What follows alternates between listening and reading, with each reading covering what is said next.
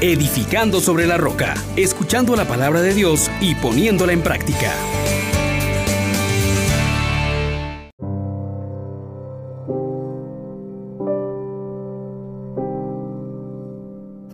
Paz y alegría en Jesús y María le saluda a su hermano Juan Elías, dando gracias a Dios porque su misericordia es grande y porque nos llena de su amor constantemente.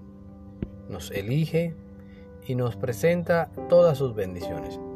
Invoquemos al Espíritu Santo para que sea Él quien nos haga conscientes de esta llamada de servir y que acreciente en nosotros la fe, la esperanza y la caridad.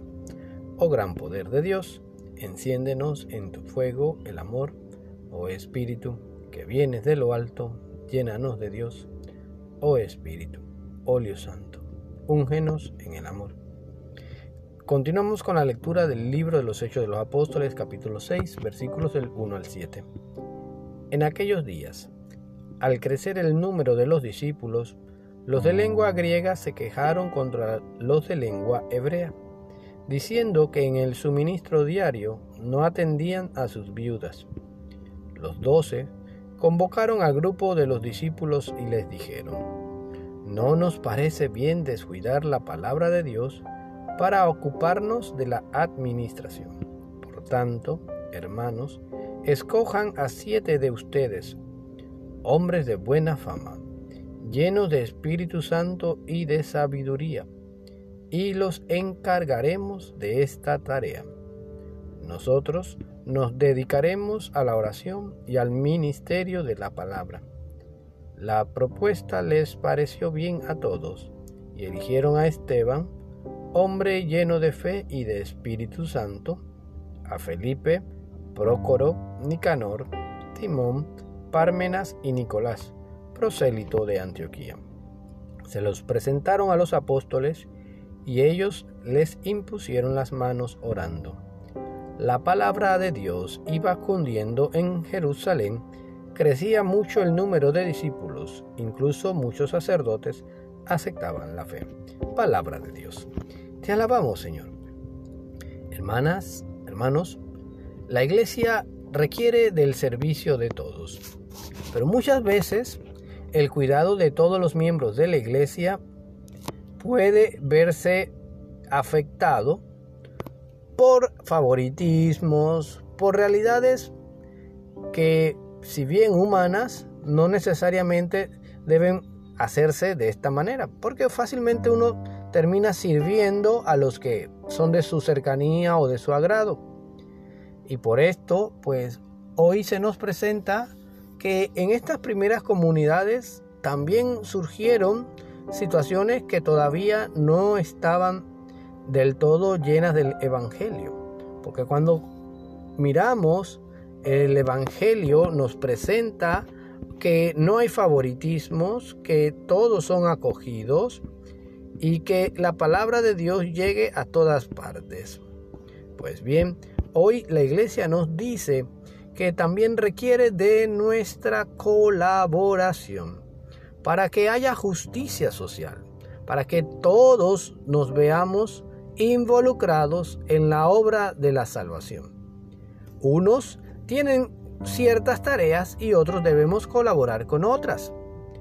Hoy se nos presenta que ante la inquietud de la no atención de un cierto grupo de la comunidad, surge en la iglesia una iniciativa un servicio particular, el de los diáconos.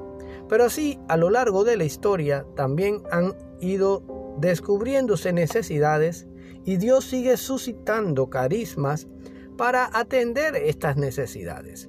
De tal manera que ninguna persona en este planeta quede sin la asistencia de la iglesia. Pero para poder realizar bien este servicio, se requieren unas características.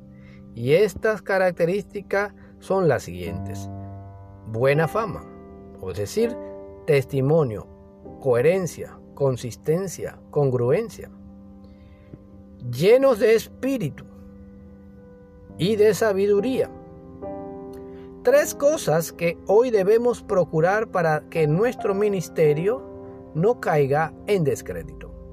La experiencia del resucitado, del Cristo que ha sido glorificado, del Dios de la misericordia, nos conduce a tener cada día que presentarnos delante de Dios pidiendo su gracia y recurriendo a su auxilio para que mi vida sea cada vez más coherente, más congruente, más consistente con la persona de Jesús, con el Evangelio. Y además nos debemos poner delante del Señor clamando su Santo Espíritu, porque el Espíritu es quien da vida. No vale solamente estar capacitados, tener cualidades, si no las dejamos delante del Señor para que Él con su Santo Espíritu sea quien haga fructificar.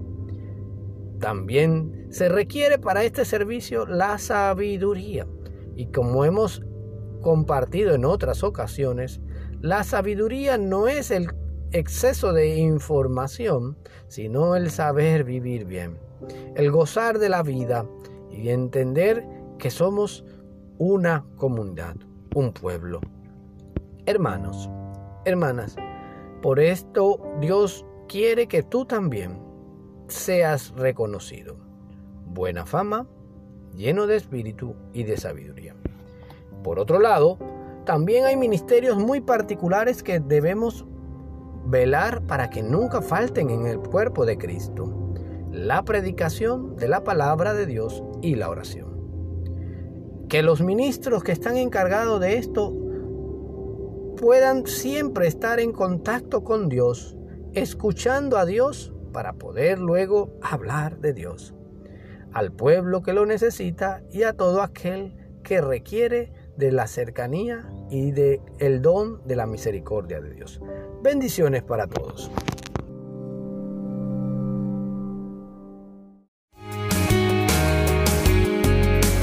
Les exhortamos, hermanos, por la misericordia de Dios, que pongan por obra la palabra y no se contenten solo con oírla.